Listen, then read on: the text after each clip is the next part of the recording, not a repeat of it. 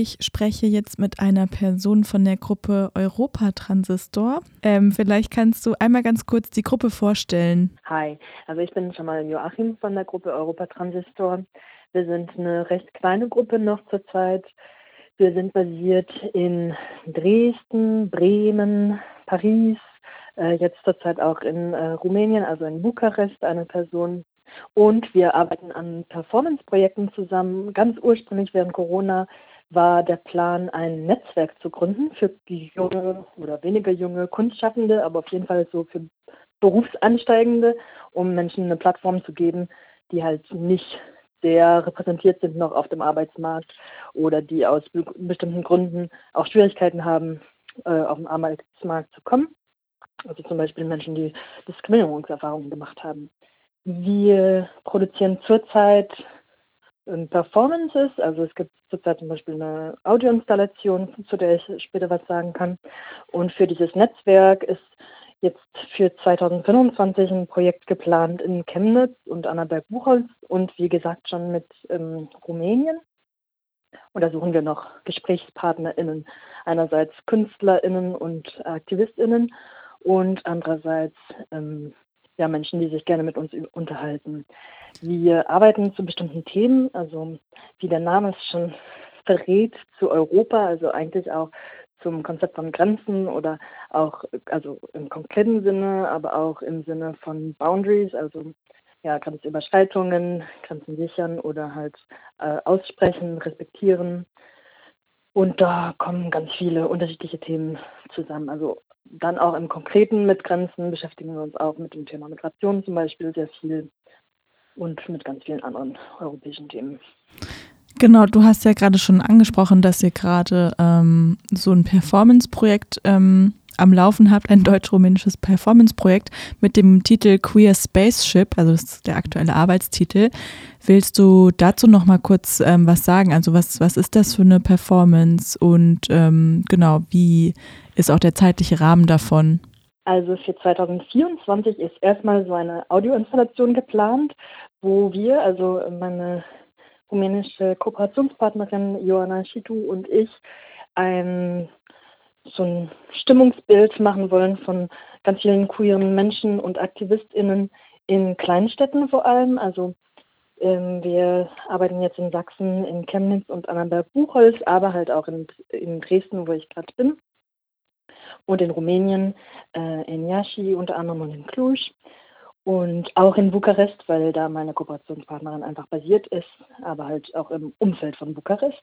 Und wie der Name auch das schon ansagt, Queer Spaceship äh, lädt queere Menschen ein, sich zu unterhalten und so einen Raum zu schaffen, wo Begegnungen stattfinden können, wo auch so ein Diskurs entsteht, der Menschen zusammenbringt aus ganz unterschiedlichen Kontexten. Also ja, in Rumänien und in Sachsen in Deutschland gibt es tatsächlich recht viele Ähnlichkeiten letztendlich im Alltag von queeren Menschen und Aktivistinnen. Und da wollen wir so ein bisschen auf den Grund gehen. Genau, warum die Schnitt, äh, diese Schnittstelle, Stelle, Schnittstelle, scheiße, scheiß Ähm, genau, also warum konzentriert ihr euch auf diese Schnittstelle zwischen Aktivismus und Queer-Sein in Kleinstädten? Also wie seid ihr auf die Idee gekommen und ähm, genau, weil ich stelle stell mir vor, dass es ein sehr nischiges Thema, an einem nischigen Thema ist. Also was daran interessiert euch? Ja, gerade weil es so ein nischiges Thema ist und es eigentlich recht wenig zum Vorschein kommt, interessiert es uns.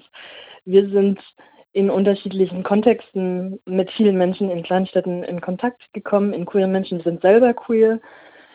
Ich komme, also wir sind jetzt beide basiert in so Großstädten. Ich komme ursprünglich aus einer Großstadt und in Dresden, äh, es ist nicht eine Kleinstadt, aber ist schon so ein Unterschied mir aufgefallen, hinzuziehen als queerer Mensch und mir Räume zu schaffen oder zu suchen, ähm, wo ich mich wohlfühle. Und gleichzeitig stellt sich sofort auch die Frage in ganz kleineren Städten äh, nach Visibilität, also nach Sichtbarkeit. Möchten, also einerseits möchte ich sichtbar sein als queeren Menschen, um andere queeren Menschen zu begegnen. Andererseits möchte ich auf gar keinen Fall sichtbar sein, weil das auch mit gewissen Gefahren zu tun hat, verbunden ist und mich dann ganz vielen Drucksituationen aussetzt, die ich als queerer Mensch nicht unbedingt in meinem Alltag haben will, denn ich habe schon genug Diskriminierungserfahrungen in meinem Alltag. Genau, und diese, ja, diese Friktion eigentlich zwischen, eigentlich möchte ich raus und in die Welt und äh, stolz sein und meinen Stolz zeigen und andererseits möchte ich eigentlich auch einfach meine Ruhe haben und ähm, in meinem privaten Umfeld keine Probleme haben. Ja, und, und oft, genau, also ist ja auch dieses ähm, Abtauchen oder sich vielleicht auch ein Stück weit irgendwie anonym in einer, in einer Großstadt zum Beispiel bewegen als queerer Mensch auch ein sehr wichtiger Aspekt. Ähm, also genau, queeres Leben gibt es überall, auf jeden Fall. Ähm, aber ich denke schon auch, dass es eine Tendenz gibt von queeren Menschen in Großstädte zu ziehen oder in größere, ja, Agglomerationsgebiete, wo sie sich halt auch einfach so ein bisschen eben nicht so sichtbar sind. Ähm, trotzdem würde ich gerne noch mal kurz auf diesen Punkt mit ähm, Aktivismus auch zurückkommen, ähm, weil queer sein und aktivistisch sein auf dem Land, das sind ja dann quasi auch noch mal zwei Punkte, die einen irgendwie auch angreifbar machen. Also auf was bezieht sich denn dieser Aktivismus? Mhm. Also vor allem eigentlich queer-feministischen Aktivismus, aber auch antifaschistischen Aktivismus. Da sind wir in vielen Kreisen unterwegs. Aber ja, wie du sagst, es gibt sehr viele Gemeinsamkeiten von Aktivistinnen und queeren Menschen, die nicht unbedingt aktivistisch unterwegs sind. Aber es gibt auch viele queere Menschen, die durchaus aktivistisch aktiv sind, weil sie das einfach müssen durch ihr Queer-Sein. Und das ist auch nochmal eine spannende Frage. Dieses muss ich in meinem Alltag ständig kämpfen und will ich das überhaupt? Und wenn ich das will, inwiefern, also in, inwiefern fließt das in meinem ganzen Alltag durchgehend ein? Oder an welcher Stelle darf ich dann vielleicht doch einfach mal nur sein, also ohne kämpfen zu absolut, müssen? Absolut. Mhm. Ähm, du hast ja gerade schon erwähnt, dass ihr auch so eine Art Soundcollage oder Audiocollage ähm, euch ausgedacht habt oder darauf hinarbeiten wollt.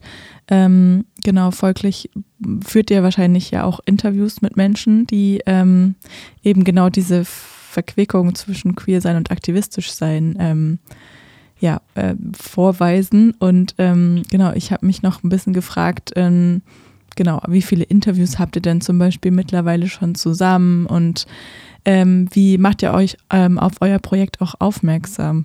Also zurzeit äh, sind wir wirklich ganz am Anfang. Wir haben mit fünf Leuten schon intensiv gesprochen, mit anderen Menschen einfach vereinbart, dass wir uns mal treffen für ein Interview.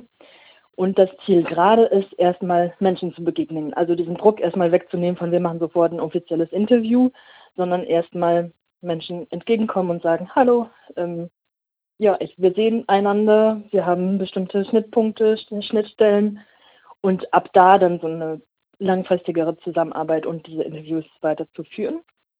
Und wie machen wir uns sichtbar? Eigentlich äh, über unsere privaten Kanäle und wir haben Instagram-Accounts, aber eigentlich suchen wir tatsächlich Vernetzung in so privaten, also über eine Person kennt eine Person kennt eine Person und so treffen wir zusammen, weil es halt auch nochmal so eine Frage von Sicherheit mit sich nimmt, von wir kommen jetzt irgendwo an und interviewen irgendwelche Menschen. Das braucht erstmal so ein ja, recht vertrauensvollen Raum. Und da passiert es vor allem unsere, über unsere private Kontakte. Aber wir freuen uns auch, wenn Menschen uns kontaktieren, die wir, auf die wir jetzt nicht anders gekommen wären.